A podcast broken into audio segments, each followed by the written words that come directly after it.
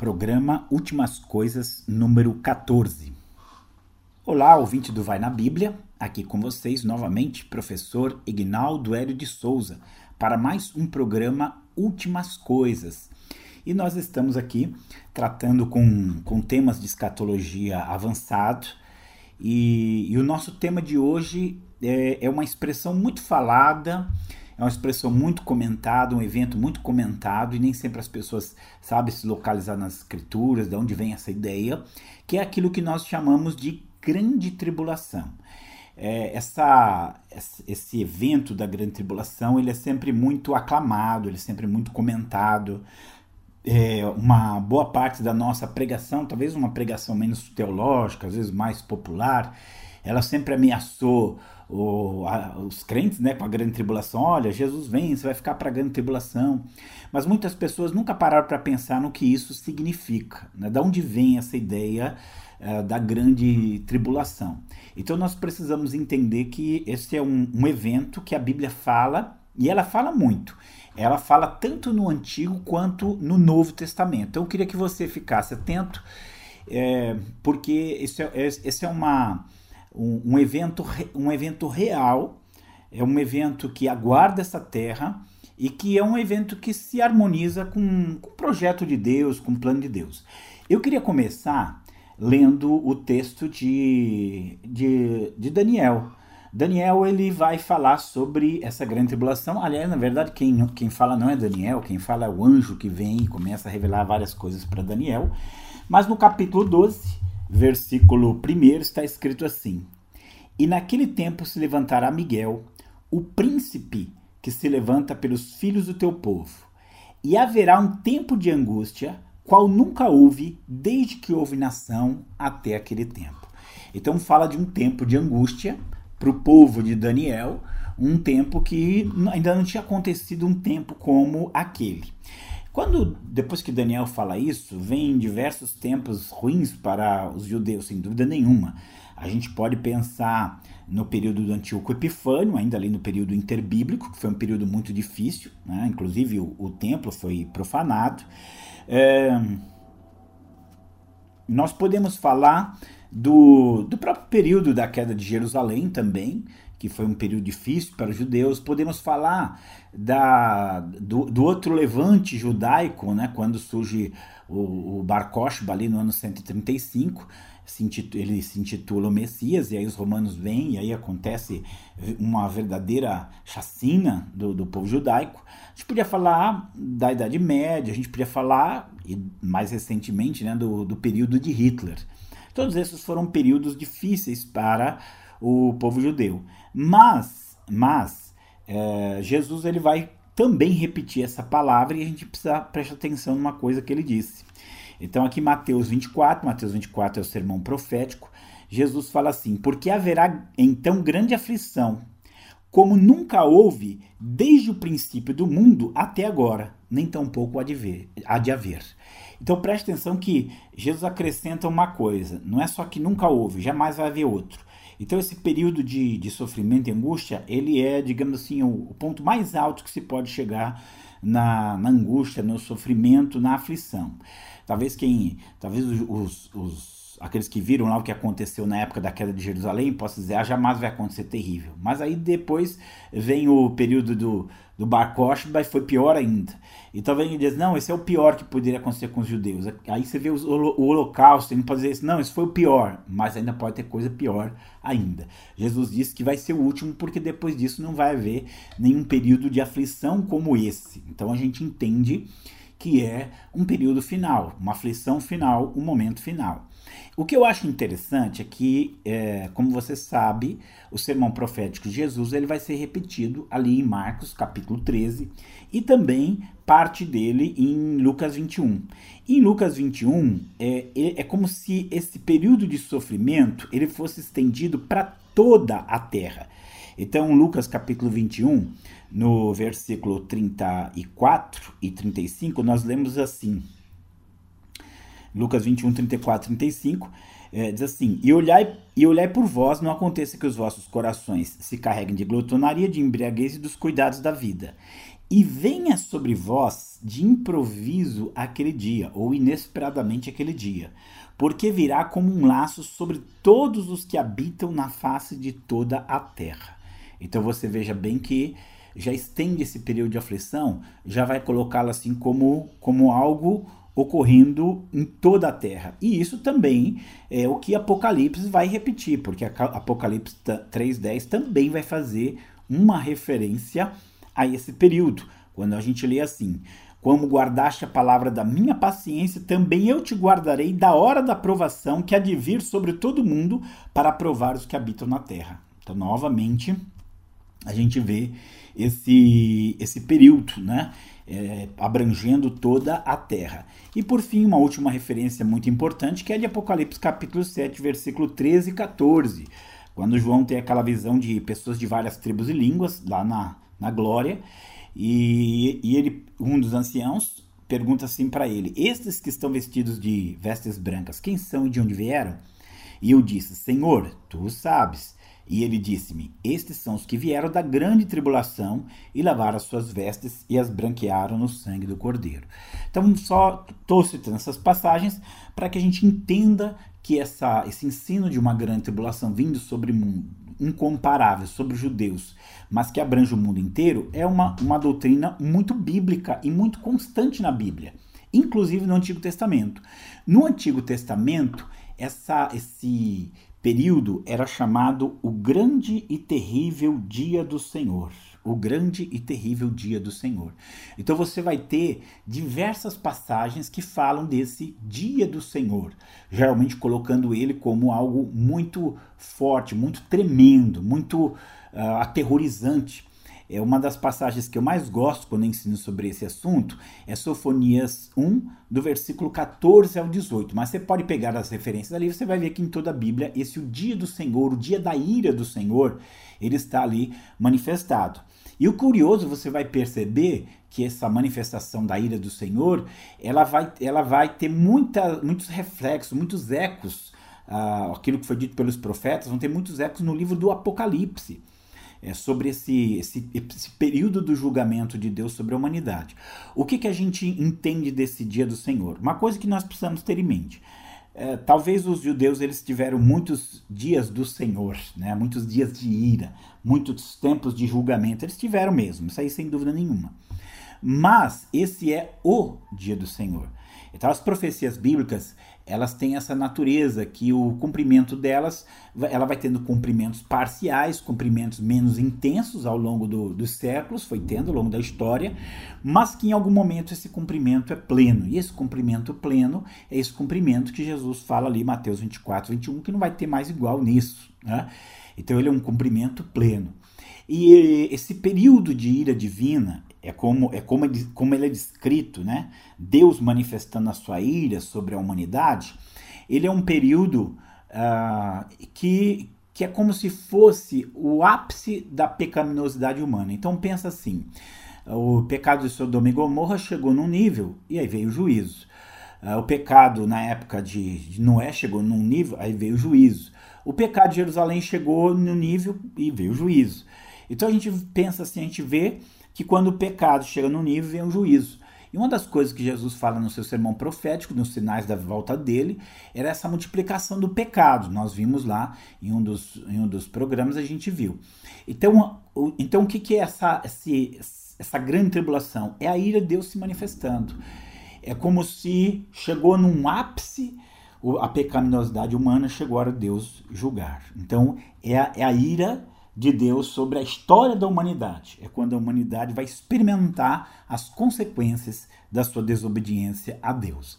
Então, até aqui, a grande tribulação, citada ali na, no, no Novo Testamento, está em harmonia com essa ideia do dia do Senhor, que tem muitas referências no Antigo Testamento, muitas. Mas é, há uma referência que nós precisamos guardar e que os estudiosos, e talvez aqui não dá para a gente se aprofundar muito, mas eles relacionam isso com a 70 semana de Daniel.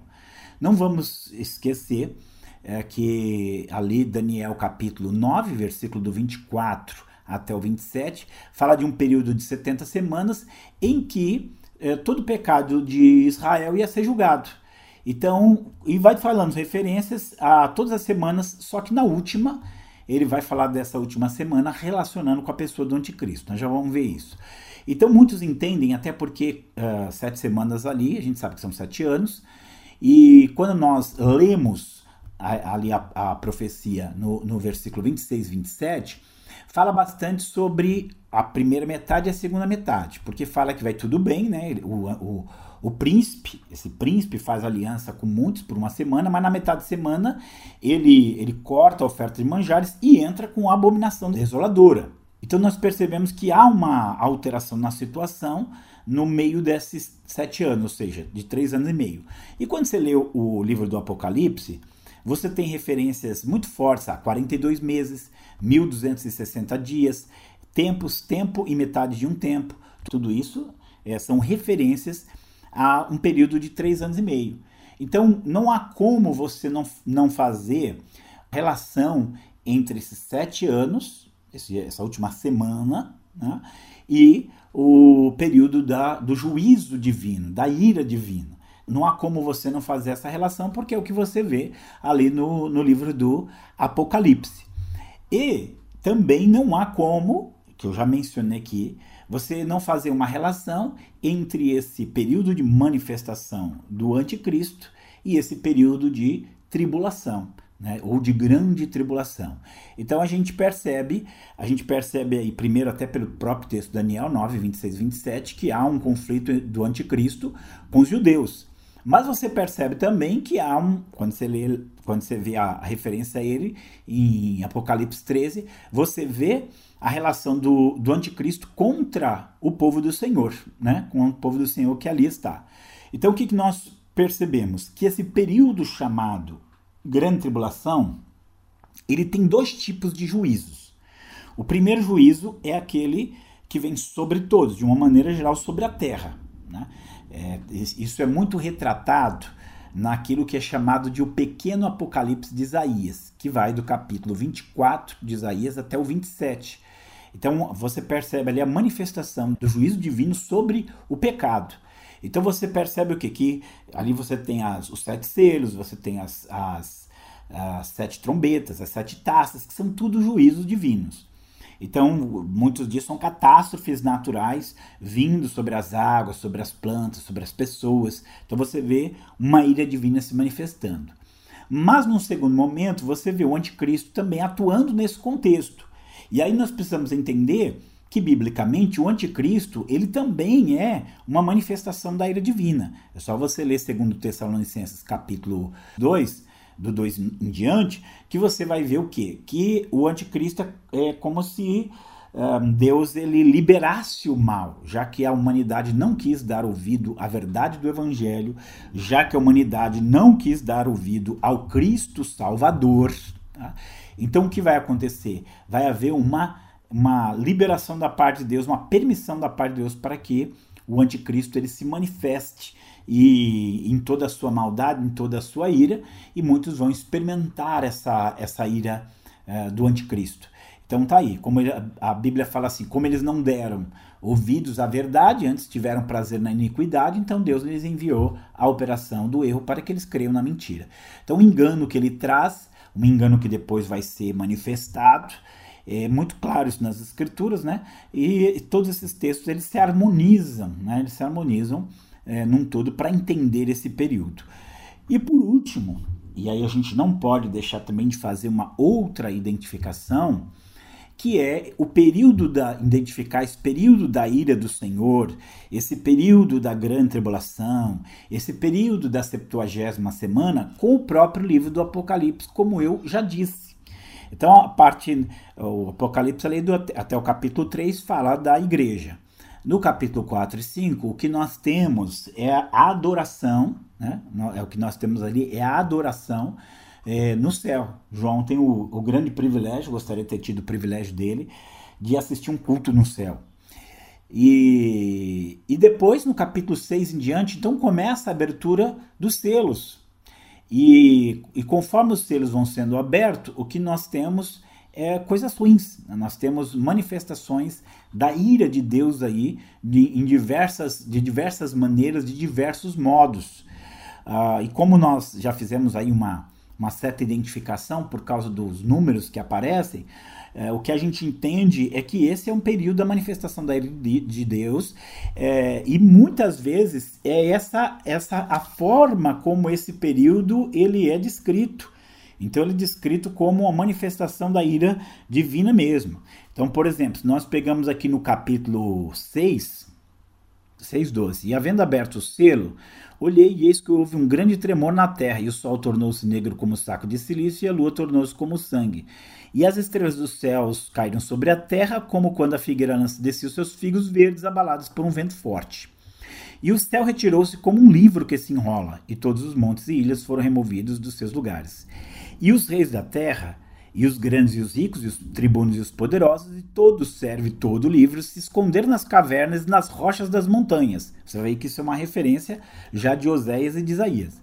E diziam aos montes e aos rochedos: Caí sobre nós e escondei-nos do rosto daquele que está sentado sobre o trono e da ira do cordeiro, porque é vindo o grande dia da sua ira, e quem poderá subsistir? Então você veja bem que eles entendem que isso aqui é o grande dia da ira do cordeiro. Eu acho muito bonito assim, eu falo que eu amo essa expressão, porque é, é, uni, é, é a coisa que talvez a gente menos pensasse, né? A ira do cordeiro. Mas nós sabemos bem o que significa isso. O cordeiro é, a, é o termo que João usa para definir o Senhor. Né? Apocalipse, esse é o que aparece, o cordeiro. E aqui é a ira dele. Então, aquela ira do Senhor, aquele dia da ira que nós temos muito bem descrito lá no Antigo Testamento, em várias passagens, ele é aqui retratado é, como o dia da ira do cordeiro. E, então, no, no, próprio livro do Apocalipse. Então, nós, o que, que nós entendemos? Nós entendemos que a partir do capítulo 6 aqui, o que você tem é o desenrolar desse período de ira, com, com inúmeros detalhes, com inúmeras questões. E o que, que você tem? É, é muito interessante, só para nós encerrarmos esse ponto aqui, que, por exemplo, se você pega uh, Zacarias capítulo 14, então, no capítulo 14, ali no comecinho, ele vai falar sobre, sobre um juízo divino sobre Jerusalém. Nações se reunindo contra Jerusalém. E no final, o Senhor vem e traz a, a libertação de Jerusalém. Se você ler 2 Tessalonicenses, capítulo 2, onde fala do anticristo, fala que o fim do anticristo é o Senhor derrotando o anticristo com o resplendor da sua vinda. Né? Ele vem e derrota o anticristo. Se você pega Apocalipse 6 e você tem todo um desenrolar ali de, de muita ira de Deus manifestada. Mas chega no capítulo 19, quem vem? O Rei dos Reis, Senhor dos Senhores, vem com seu exército e destrói a besta. Então você percebe o paralelo nisso, o que, que é? Um período de julgamento, de juízo, em que no final dele você tem as nações reunidas contra Jerusalém e no final a manifestação do, de Jesus do Cordeiro voltando e destruindo, a, destruindo o anticristo e o seu exército. Então, por aqui nós temos uma, uma visão do que, do que é esse período da grande tribulação, que é um elemento essencial da escatologia, e quando nós temos uma perspectiva negativa, entre aspas, sobre o futuro, não é porque nós somos pessimistas, é porque nós somos bíblicos. A Bíblia fala da multiplicação do pecado como um sinal de que Jesus estaria voltando. A Bíblia fala de, de, uma, de uma manifestação uh, do anticristo quando estivesse voltando. Fala de uma série de juízos quando, quando estivesse voltando. Então, tudo isso só, só somado só nos leva a uma coisa a concluir que um juízo divino intenso, maior do que qualquer um que surgiu aguarda a humanidade. Isso é o que nós denominamos de a grande tribulação. É isso que nós chamamos da grande tribulação. Então eu espero que possa ter ajudado, como nós estamos fazendo aqui. Isso são apenas ah, vestígios né, de algo muito maior, muito mais é, detalhado nas escrituras, mas por aqui a gente já compreende o, o que a Bíblia diz sobre esse assunto. Quero desde já agradecer você ouvinte do Vai na Bíblia, e espero que em breve nós possamos estar aí em mais um programa Últimas Coisas. Deus abençoe sua vida, um grande abraço.